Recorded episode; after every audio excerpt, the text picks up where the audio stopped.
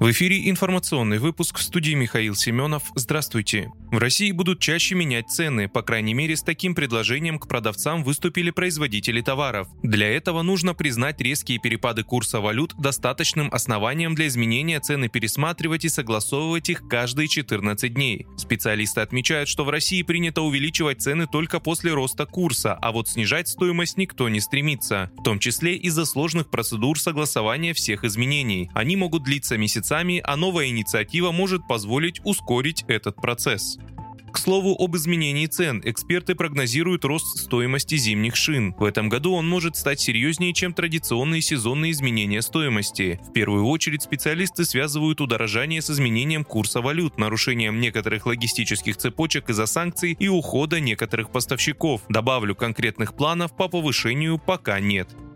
Выгодные вклады под большие проценты и кэшбэк – это не новое банковское предложение, а очередная уловка мошенников. На фоне реального роста процентов по сберегательным счетам и вкладам злоумышленники начали пользоваться потерей бдительности россиян. Они звонят и представляются менеджерами Центробанка или портала госуслуг. Будущей жертве они предлагают разместить деньги на безопасном и очень выгодном счете. Мошенники утверждают, что дело в росте ключевой ставки, отсюда и выгодный тариф. В этом предлагают убедиться лично и направляют на реальный сайт Центробанка Центрального банка. На деле же все средства, которые доверчивый гражданин переводит на какой-либо счет, пропадают. Справедливое радио напоминает, сотрудники Центрального банка не звонят гражданам. Кроме того, всегда лучше самостоятельно перезвонить в свою кредитную организацию.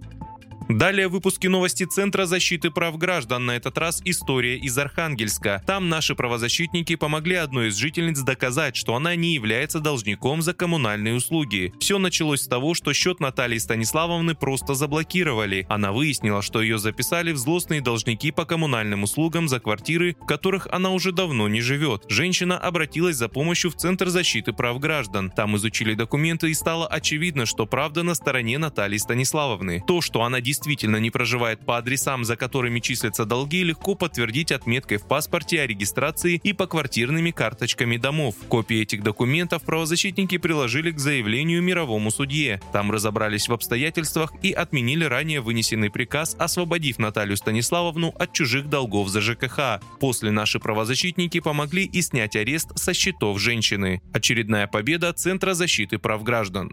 На этом пока все. Вы слушали «Справедливое радио». В студии работал Михаил Семенов.